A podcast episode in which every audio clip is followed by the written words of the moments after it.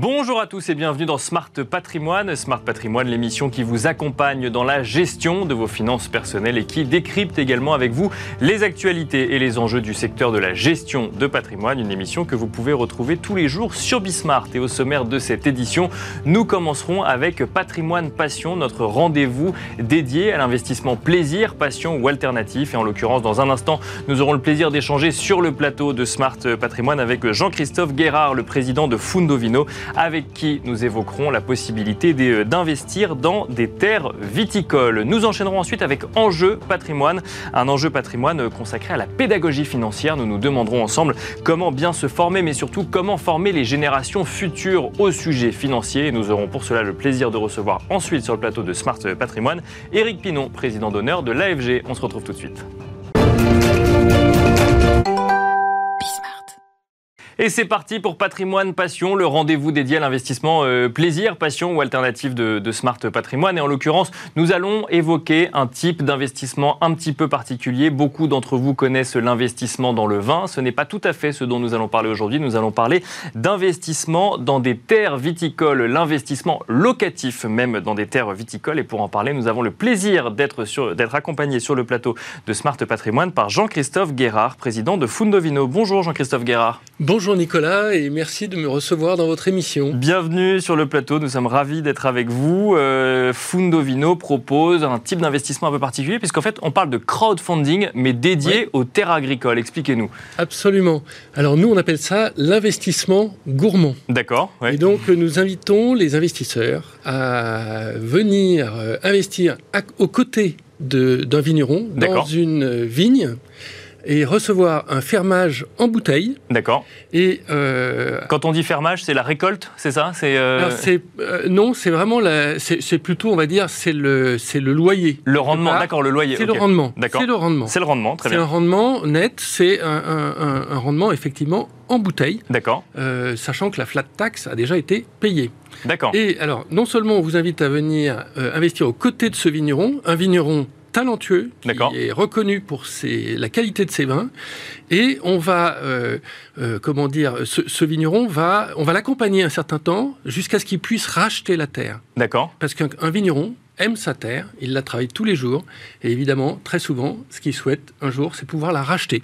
Donc là, on parle bien d'investissement temporaire dans la vigne, avec, euh, comment dire, euh, tant que vous restez propriétaire, la possibilité d'avoir, enfin, ce fermage en bouteille qui vient tous les ans, et un jour, la sortie qui se fait tout naturellement par ce vigneron. Quelque part, c'est une immersion dans le monde viticole. Alors, pour bien comprendre, euh, on parle d'investissement ou de prêt si jamais le vigneron. Parle pas de prêt. Non, c'est un investissement. D'accord. On achète une part de capital. Vous achetez une action. On achète une action. Euh, le vigneron achète également une action et un jour, le vigneron rachètera la totalité, ou la terre viticole. Mais ça, ça apporte finalement à ce vigneron une, euh, une capacité de trésorerie supplémentaire pour développer des nouveaux projets, c'est ça? Exactement, et c'est donc une capacité en fonds propres. D'accord. Donc souvent, dans nos projets, il y a la banque qui intervient pour une partie, et on, on, intervient aux côtés du vigneron pour une partie en fonds propres, ce qui va lui permettre de faire des projets plus importants. Et ensuite, le rendement, c'est forcément en bouteille de vin, du coup, si je comprends bien. Oui, alors on peut être payé en euros, mais c'est pas très intéressant. En réalité, en France, il y a un avantage fiscal à être payé en bouteille de vin. D'accord. Donc j'invite tout le monde à profiter de cette disposition. Bon, si vraiment on veut être payé en euros, on peut, mais ça sera négligeable. Mais alors, quel est, quel est l'avantage fiscal en question? C'est-à-dire qu'on ne déclare pas finalement la plus-value sur les rendements, sur les, euh, dividendes quelque part qu'on aura touché On va dire que le législateur, pour favoriser l'investissement dans la vigne, euh, autorise un paiement en bouteille assez important. Mhm. Et par contre, sa contrepartie en euros est un peu faible.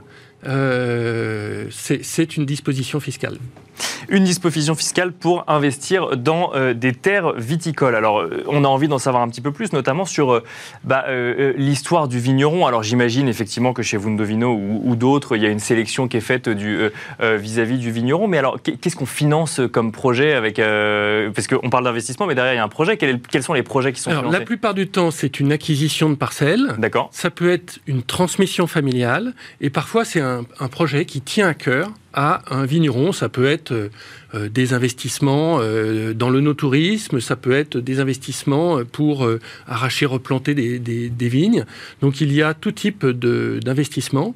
mais effectivement, comme vous l'avez dit, Fundovino va se charger d'une part de sélectionner des vignerons pour faire ce type de projet, c'est-à-dire sélectionner par le vin, grâce à un comité. Ah, c'est par le vin? J'allais dire, ça ah peut être par la ah trésorerie, par la solidité financière. non, c'est par la qualité du vin. Dans notre cas, on commence par la qualité du vin. C'est-à-dire qu'on a un comité des vins constitué de professionnels que sont des vignerons, des restaurateurs, des sommeliers. Donc vraiment des gens euh, qui se focalisent sur la qualité. Oui, c'est ça potentiellement des clients, mais aussi des gens qui sont intéressés pour euh, euh, permettre aux vignerons de, se développer. Bien sûr, oui. Et, donc, ce, premier choix va se, va, se focaliser sur la qualité gustative du vin et sur une dimension qui est la dimension de la transition écologique des vignes.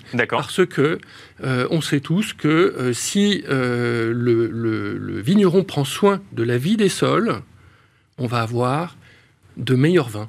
Et là, je, ne sais pas si vous connaissez ce, livre, Le goût des pesticides.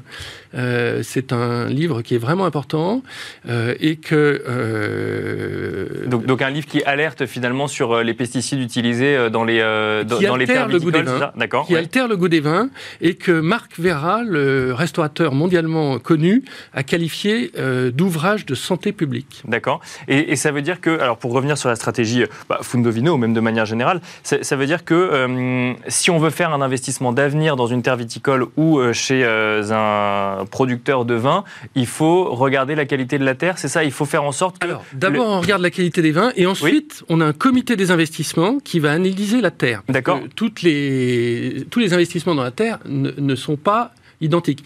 Ce comité des vins, qui est cette fois composé de, spécialistes, euh, que, ce soit des gestionnaires de patrimoine, d'anciens banquiers ou des experts comptables viticoles, va chercher un rendement potentiel entre 7 et 12 D'accord. Ça, c'est sur l'investissement, euh, l'investissement réalisé. Pour l'investisseur. Pour l'investisseur. Voilà ce qu'on cherche.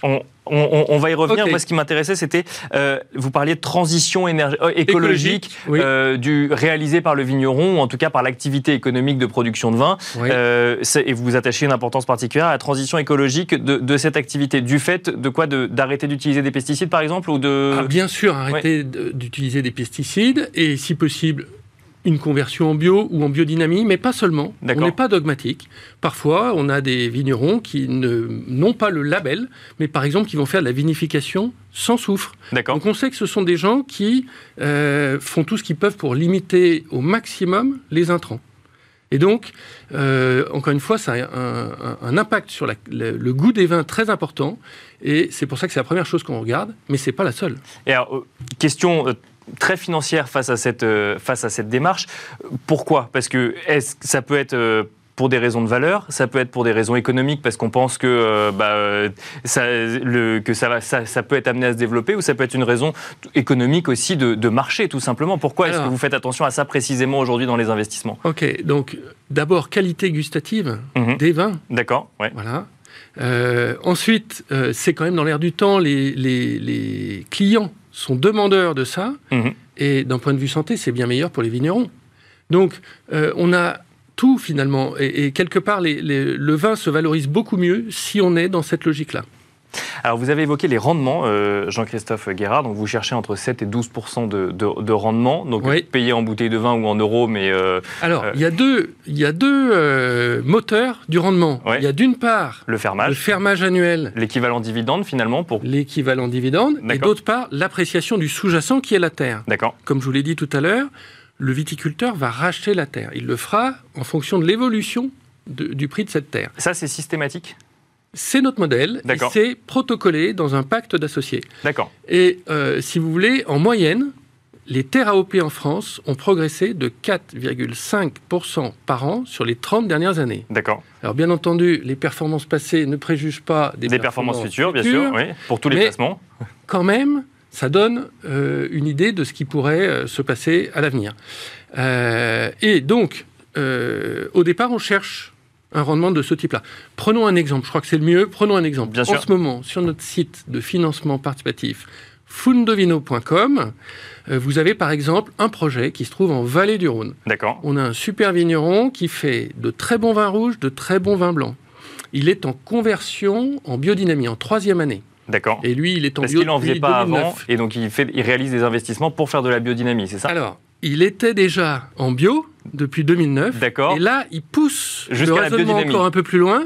Comment il fait? Simplement, il, utilise maintenant un troupeau de moutons qui va désherber les vignes. D'accord. Là où avant il y avait un travail manuel ou un travail fait avec des machines, c'est fait par des moutons qui vont encore améliorer la qualité du vin par les déjections. Les, déjections des moutons nourrissent le sol. D'accord. Et apportent un complément en minéraux. Euh, et donc ça, ça nécessite des investissements. Et ça, et ça nécessite effectivement des investissements. Donc si on regarde ce projet précis, euh, vous avez un rendement de l'ordre de 6,5. Mmh. L'investisseur pourra choisir entre quatre dotations en bouteilles, de 10 à 18 bouteilles selon ce qu'il préfère. Soit il préfère les meilleurs vins du domaine, soit il ah, préfère ah, c'est pas la en fonction, plus grande quantité. C'est pas en fonction de la somme qu'il a investie au départ. Non, c'est en fonction de la qualité du vin. C'est en fonction de la somme ah oui, quand même, investie au départ. C'est-à-dire, au départ, il faut investir un peu moins de 3000 euros. D'accord. Et ça donne droit à à peu près 180, 190 euros en bouteille. D'accord. Et donc, soit il prend tout dépend de la qualité des vins, du, bien sûr, du, du, domaine, soit il prend un plus grand nombre de bouteilles, c'est lui qui choisit, et on va dire que ça correspondra au profil de l'investisseur. Et à côté de ça, il aura également la, valorisation de sa terre, et c'est une terre qui, en l'occurrence, a progressé de 35% sur les dix dernières années. Alors, euh, il nous reste encore euh, un, petit peu de temps pour évoquer un sujet euh, qui, bah, qui est souvent quand même dans l'actualité, c'est l'impact des évolutions météorologiques ou climatiques sur un certain nombre d'agricultures, et notamment les, les, vignes. Est-ce que c'est un risque, parce qu'on a parlé de rendement, est-ce que c'est un risque à prendre en compte quand on est investisseur et qu'on peut être intéressé par un fermage en bouteille? C'est tout à fait un risque à prendre en compte et que nous prenons en compte. On, vérifie un certain nombre de qualités sur les terres dans lesquelles on vous propose d'investir. Notamment, un sujet clé, c'est le fait d'avoir euh, de l'eau sur, sur ces terroirs pour pouvoir nourrir les vignes. Bien sûr. On sait très bien que le, stress hydrique est le problème principal pour la vigne. Euh, et sinon, on sait aussi que les vignerons ont une palette d'outils pour s'adapter. D'accord. Donc il faut avoir anticipé finalement. Il faut avoir euh, anticipé. Et, ce qu'il y a de certain, c'est que euh, je ne pense pas que la consommation de, vin, euh, que les gens demain vont s'arrêter de consommer du vin il faut en boire avec modération, on est bien d'accord.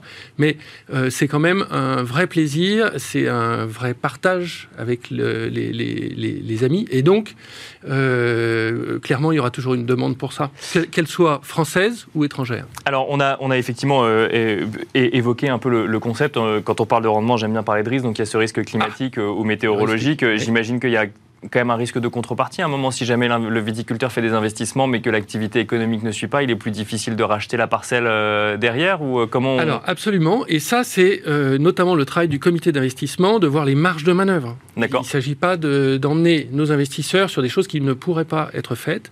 Et par ailleurs, nous avons aussi des, des dispositifs qui permettent malgré tout de rembourser les investisseurs, même si le viticulteur n'était pas en capacité de le faire lui-même. On ne va pas rentrer dans les détails, mais sachez qu'évidemment, nous avons pensé à ce sujet-là très important. Merci beaucoup, Jean-Christophe Guérard, d'être venu sur le plateau Smart Patrimoine. Je rappelle que vous êtes président de Fundo Vino. Merci beaucoup. Merci à vous, Nicolas. Merci à vous de nous avoir suivis. Je rappelle évidemment, même si vous l'avez fait, Jean-Christophe Guérard, que l'abus d'alcool est dangereux pour la santé et que le vin, comme tous les autres alcools, doivent être euh, consommés avec modération. Euh, merci à vous de nous avoir suivis. On se retrouve tout de suite dans Enjeu patrimoine. Et nous enchaînons tout de suite avec Enjeu patrimoine, un enjeu patrimoine où nous allons nous poser une question en matière de pédagogie financière. Comment bien se former et surtout comment former les générations futures à la gestion de son patrimoine ou de manière plus générale au sujet financier. Pour en parler, nous avons le plaisir de recevoir sur le plateau de Smart Patrimoine Éric Pinon. Bonjour Éric Pinon. Bonjour. Bienvenue sur le plateau de Smart Patrimoine. Vous êtes président d'honneur de l'AFG, l'Association française de la gestion euh, financière. Le sujet de la pédagogie financière financière, c'est un, un, de vos sujets de prédilection. On en a déjà parlé plusieurs fois dans cette émission. La question qui revient souvent, c'est quand est-ce qu'il faut commencer à enseigner sur le sujet? Vous-même, vous nous disiez d'ailleurs sur le plateau que enseigner le plus tôt possible est sûrement la meilleure façon d'apporter de la pédagogie financière. Oui, effectivement. bonjour à tous. J'ai la lourde tâche, si je puis dire, confiée par mon successeur et par l'AFG de, de m'occuper de ce sujet de pédagogie. La question qui est la nôtre, c'est comment faire pour que les gens comprennent que cette éducation financière, que cette pédagogie financière sera leur avenir de demain. Mhm. Alors c'est valable et sur l'argent qu'ils ont, bien entendu, et également peut-être sur la formation qu'ils reçoivent. Donc ma question est toujours la même. La, boutade que je fais, c'est est-ce qu'il faut commencer en CM2, en troisième, en terminale ou dans les grandes écoles? Euh, En fait, il y a plein de projets. il y a entre autres un projet qui est en train de, se mettre en place autour de trois ministères enfin, l'économie finance, l'éducation nationale et la solidarité, et qui va permettre dès la quatrième, de façon générale en 2024 et partielle moitié des classes de quatrième, avec l'aide des professeurs, de faire avancer cette pédagogie et cette éducation financière. Qui aura deux objectifs, enfin, à notre avis, deux objectifs, et là je parle dans la mission que l'AFG me confie, celle de motiver peut-être des gens à devenir des conseillers, des, des bons gérants, des, des, des, gens qui vont connaître un peu mieux que les autres la finance et donc aider nos, nos concitoyens. Bien sûr. Et puis de l'autre côté, que l'ensemble de la population se prenne en charge avec les différentes réglementations, réformes qui vont être euh, mises en place la retraite en est une, mais c'est pas la seule. Il faut qu'on commence à se dire que l'État ne peut pas tout faire. On l'avait déjà dit, je le redis. Donc il faut que l'épargne des uns et des autres aille sur le long terme. Alors il y a justement des questionnements hein, qui reviennent régulièrement quand on gère son patrimoine aujourd'hui, euh, donc d'inflation ou encore ou encore de retraite. Mais là, ce que vous nous dites, et on va en parler, mais là, ce que vous nous dites, c'est euh, qu'on pourrait avoir des cours de finance entre guillemets ou des cours de budget ou des cours de gestion de son budget dès le collège. Exactement. Alors en fait, je crois que le premier travail va être celui du budget vous avez raison d'insister là-dessus. C'est-à-dire, est-ce que déjà l'argent que je reçois me suffit pour équilibrer les dépenses que je mets en place? D'accord. C'est visiblement pas le cas de tout le monde, bien entendu. On le voit avec les efforts qui sont faits euh, par le gouvernement ou par euh, toutes les sociétés qui augmentent la rémunération à cause de l'inflation en particulier. Mais c'est vrai qu'on va essayer de faire comprendre aux gens qu'ils ont un délai qui est celui de se dire, voilà, il faut que j'apprenne à gérer mes flux. D'accord. Si on parle comptabilité, mes flux d'entrée, mes flux de sortie. Alors ça, c'est du budget, mais c'est également, il faut, et le, mot euh, scientifique, c'est la propension à épargner qui reste à la sortie, il faut qu'il y ait un peu d'argent, il faut qu'il y ait un peu de capacité de chacun de mettre pour les années à venir. Pourquoi? Parce qu'on vit plus vieux, on vit pas toujours malheureusement en bonne santé, et qu'il faut avoir, en plus de la retraite qui nous sera versée, et il y aura une retraite si on décide effectivement de sauver la, fameuse mutualisation retraite. je ne vais pas faire de politique ici sur la retraite, mais une chose est sûre, c'est que nous espérons, et l'AFG y participe de façon active, que et au niveau des études, bien entendu, et au niveau de la compréhension par le, j'allais dire, le grand public, l'éducation financière, la pédagogie financière passe par j'ai compris que épargner, ça peut se faire avec le problème, et je, parle de ça puisque c'est à la, à, la une des, journaux, euh, le livret A augmente, a augmenté, c'est... Bien sûr, il va augmenter, ça, a été décidé, il, a augmenté déjà en août de, 1 à 2, il augmente de 2 à 3, non pas de 3 à 3 comme on aurait pu l'imaginer, mais malgré tout, l'inflation est assise, donc ça veut dire que la spoliation de l'épargne, la perte de revenus est effectivement toujours de 3. Donc si c'est du placement long, il y a peut-être des choses à faire et c'est là où l'AFG souhaite travailler sur ces épargnes long terme dans lequel nous avons bah, beaucoup participé avec le PER par exemple. C'est justement, euh, est-ce que le sujet de pédagogie financière de, revient sur le devant de la scène, entre guillemets, pour un certain nombre d'épargnants, du fait euh, de questionnements sur euh, le niveau de revenu qu'on peut avoir à la retraite ou du fait d'une inflation aujourd'hui qu'on constate directement dans la gestion de son budget, ou ça doit amener finalement un questionnement sur euh, quel argent je place aujourd'hui pour euh, sécuriser des revenus demain, par exemple? Exactement. Je crois que le gros problème de l'épargnant français par rapport à l'épargnant, euh, j'allais dire anglo-saxon et américain en particulier, c'est qu'on a une vision très court terme des revenus, sous-entendu des flux financiers annuels, alors qu'on peut faire de l'argent avec des risques de, de, stress, j'allais dire, de volatilité, d'observation de marché incertain. Mais sur le CAC 40, par exemple, prenons le CAC 40, début 2022, le CAC est à 7100. Euh, il fait un trou d'air violent jusqu'à 5009 et nous sommes à l'heure où nous parlons, en ce début janvier, ce mi-janvier 2023, revenu à 7100. Donc effectivement, si on fait du placement long, on n'a pas cette, ce stress-là. On n'a pas on, cette... on, réduit le stress de voir son argent partir en fumée, si je le dis ainsi. Mais, on le réduit si on regarde pas tous les jours la bourse. D'accord. et mais si on n'a pas éduqué les gens, si on les a habitués à avoir des flux courants ou des flux constants, l'emprunt Pinet était un taux perpétuel, par exemple. Je parle de ça, une période que vous n'avez pas connue, et moi, et moi je l'ai connue à peine. Mais on est dans une situation où il faut redonner cette éducation du placement long en parallèle du placement court. Et je crois que tout le travail que nous devons faire, que les conseillers doivent faire, et surtout que les asset managers doivent faire, et j'avais déjà employé cette phrase, je vais la remployer, nous ne sommes pas des vendeurs de produits de gestion, nous sommes vendeurs de solutions de, gestion ou d'épargne. Et je crois que c'est ça que l'éducation doit mettre en place. Aujourd'hui, ça reste l'investissement reste quand même un, sujet encore un peu nébuleux pour un certain nombre de Français. D'ailleurs, vous l'avez rappelé, on commence par euh, travailler sur la gestion du budget avant de parler d'investissement. Comment, si on reste sur le sujet jeunesse, avant d'aller euh, peut-être de manière un peu plus générale, comment bien former euh, cette jeunesse? C'est-à-dire moi, pour moi, la, première solution, je, sors ça depuis quelques mois maintenant, c'est que dès que, si on a la chance de pouvoir donner un peu d'argent de poche, comme on dit, à nos enfants, dès qu'on leur donne l'argent de poche, alors ça peut commencer à la sixième, septième. Lors de la réunion que j'ai eue vendredi à la Banque de France, nous apprenions de la part des banques que la moyenne des enfants qui utilisent des comptes pour payer des choses, la moyenne d'âge, c'est des 10 ans. D'accord. Certes, avec l'argent de leurs parents ou des comptes parallèles, mais ça veut dire qu'à 10 ans, ils sont déjà sur les sites, ils sont déjà à dépenser de l'argent. Donc, habituons dès la première âge. Alors, 10 ans, c'est très jeune, mais en tout état de cause, et c'est ça le projet qui est en train d'être mis en place, dès la quatrième. Réunion à la Banque de France, et vous parlez du projet qui est euh, ce fameux comité stratégique d'éducation budgétaire euh, et financière, euh, qui, qui, déboucherait notamment sur l'enseignement en quatrième, comme vous nous le disiez Exactement. tout à l'heure. Sur l'enseignement en quatrième, sur l'enseignement également dans le cadre du SNU, du Service national universel, qui fera que nous allons tous collectivement essayer de prendre la génération qui vient pour l'amener à effectivement mieux comprendre, mieux connaître et mieux gérer et son budget d'un côté et peut-être commencer à se dire à un certain âge, si je dois donner un âge,